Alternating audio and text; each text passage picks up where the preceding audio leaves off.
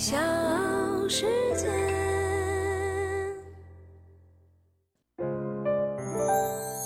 大咖故事，故事舅舅，越说越有。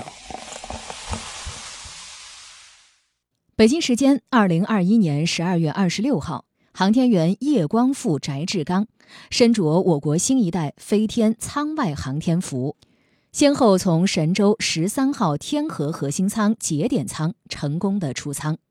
十八时五十一分，率先出舱的叶光富报告：“我已出舱，感觉良好。”我是唐莹，欢迎各位收听和订阅《大咖故事》。今天呢，我来为你介绍我国八零后航天员首次进行太空飞行的叶光富。叶光富呢，跟我一样是个八零后，出生在一九八零年九月，四川成都双流人。原来呢是空军飞行员的他，共有一千一百个小时战斗机飞行的经历。二零一零年，叶光富入选第二批航天员。他曾经入选2012年神舟九号载人航天工程，2014年取得载人航天飞行资格。在今年的6月16号，神舟十二号载人飞船飞行乘组宣布，叶光富为备份航天员。今年的10月14号，叶光富、翟志刚和王亚平被确定为神舟十三号航天员。10月16号。他们三人组成的航天出差三人组顺利地飞向太空，开始为期半年的太空生活。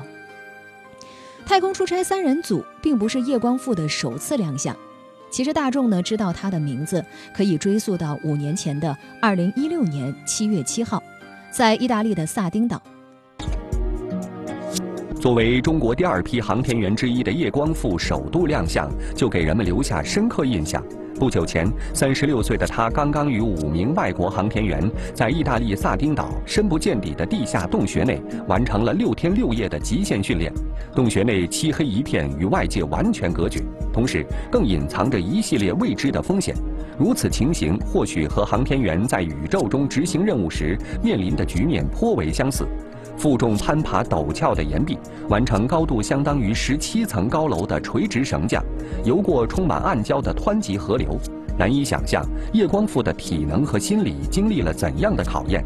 他还能流利地使用英文与外国航天员并肩作战，勘测未知区域与环境，生成 3D 图像。最终，全组人员依靠叶光富测绘的地图，在庞大的地下迷宫中找到出口。而叶光富也因此获得一段最新洞穴的命名权，他给出的名字是“光明”。叶光富呢，作为中国航天员的代表，和来自美国、俄罗斯、西班牙、日本的五名航天员。参加了欧洲航天局组织的为期十五天的洞穴训练。萨丁岛高山深处存在着巨大的喀斯特地貌地洞，阴冷潮湿的洞穴险象环生。在那个地方，没有阳光，没有声音，连食物的选择也十分的有限。这种和太空类似的极端环境，是评估和锻炼航天员的理想场所。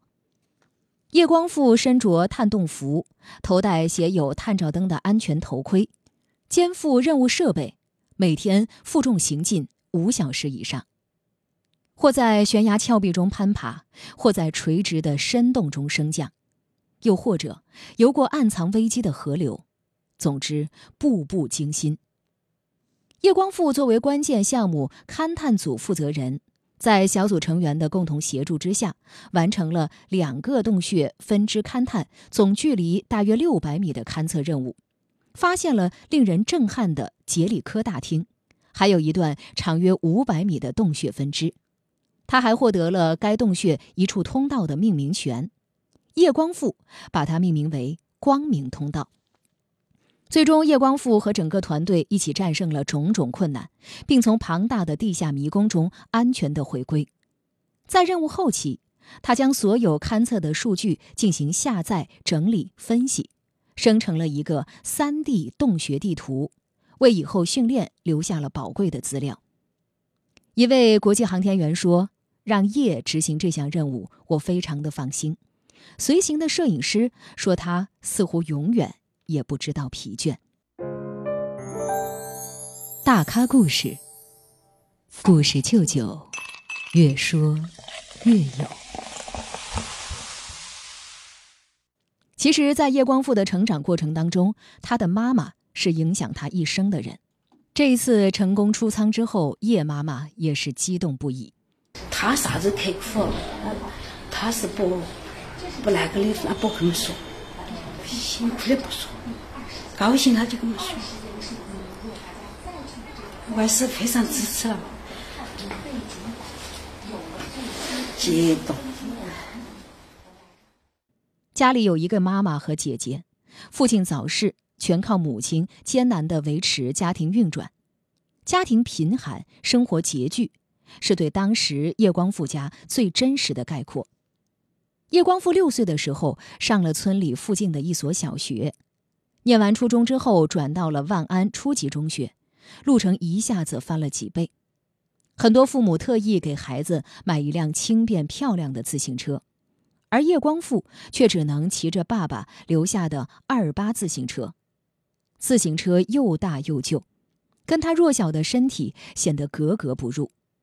叶光富硬是靠着二八大杠跑完了初中、高中六年的路程。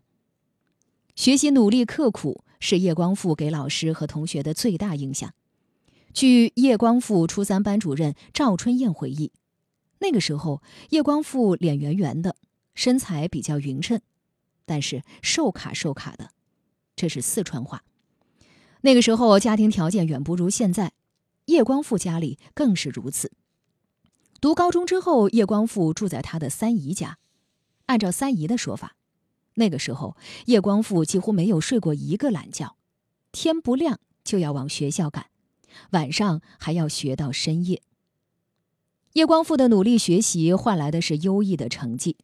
在初中的时候，一百分制的数学，他经常可以考到九十分以上。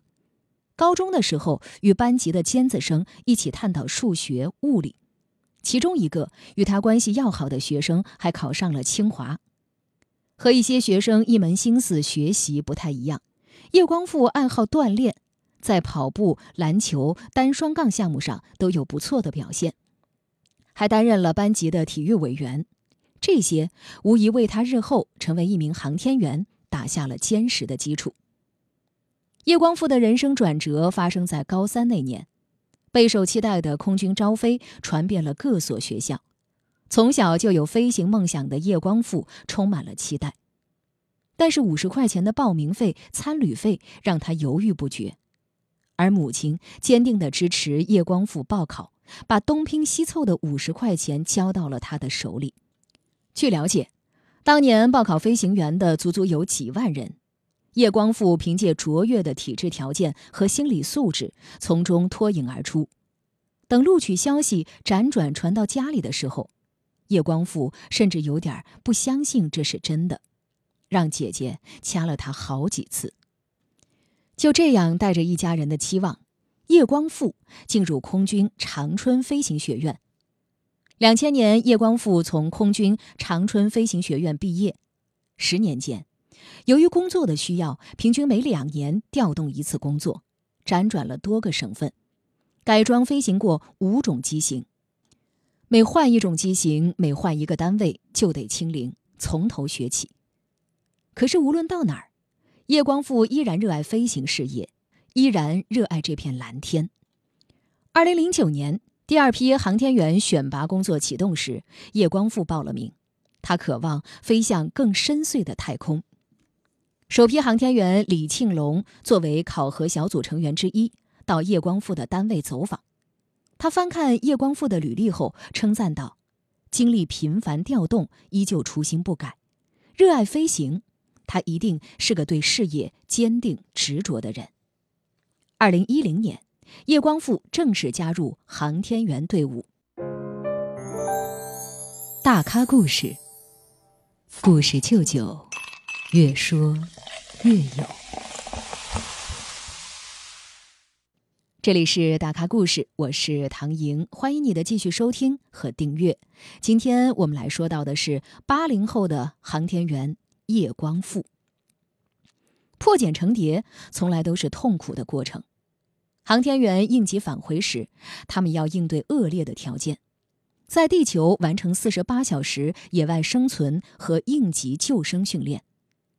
在辽宁一个地方的森林，叶光富和王亚平、陈东组成的三人小组，用救生包、降落伞等现有资源就地搭建掩体，采野果、野菜充饥，饮溪水充渴。在巴丹吉林沙漠，三人组找到一处小灌木丛，利用降落伞搭建掩体。在靠近掩体阳面一侧，叶光富用温度计测了一下，温度直接爆表，高达五十摄氏度。他们抓紧通风散热、转移，尽可能找到能生存之地。任务进入倒计时，训练越发的密集。叶光富连续几天没顾得上回家是常有的事情。二零二一年十月十六号零时二十三分许，神舟十三号载人飞船乘坐长征二号 F 火箭划破苍穹，飞向太空。六时五十六分，飞船与天河核心舱完成对接，中国空间站迎来了新的主人。第一次进入太空的叶光富，第一次在太空。遥望地球，他透过舷窗静静地看着这颗蓝色的星球和祖国母亲。十二月二十六号十八时四十四分，叶光富成功地打开天河核心舱节点舱舱门。随后，叶光富、翟志刚分别于十八时五十分、十九时三十七分，身着中国新一代飞天舱外航天服。先后从天河核心舱节点舱成功的出舱，驻守舱内的航天员王亚平配合地面操控机械臂，支持两名出舱航天员开展舱外作业。这是空间站阶段中国航天员第四次出舱，此次舱外活动先后完成了全景相机 C 抬升、舱外作业点角线位器安装以及相关功效验证、携物转移验证等一些任务。同时，进一步验证了核心舱、气闸舱、舱外服、机械臂的功能性能，进一步考核了出舱活动相关技术、舱内外航天员协同以及天地协同的能力，为后续出舱活动进一步积累了经验。而在此之后，我们的神舟十三号航天员乘组，翟志刚、王亚平和叶光富。将投入下一阶段的在轨工作任务，以感觉良好的状态迎接新年的到来。这是中国航天员第一次在太空跨年。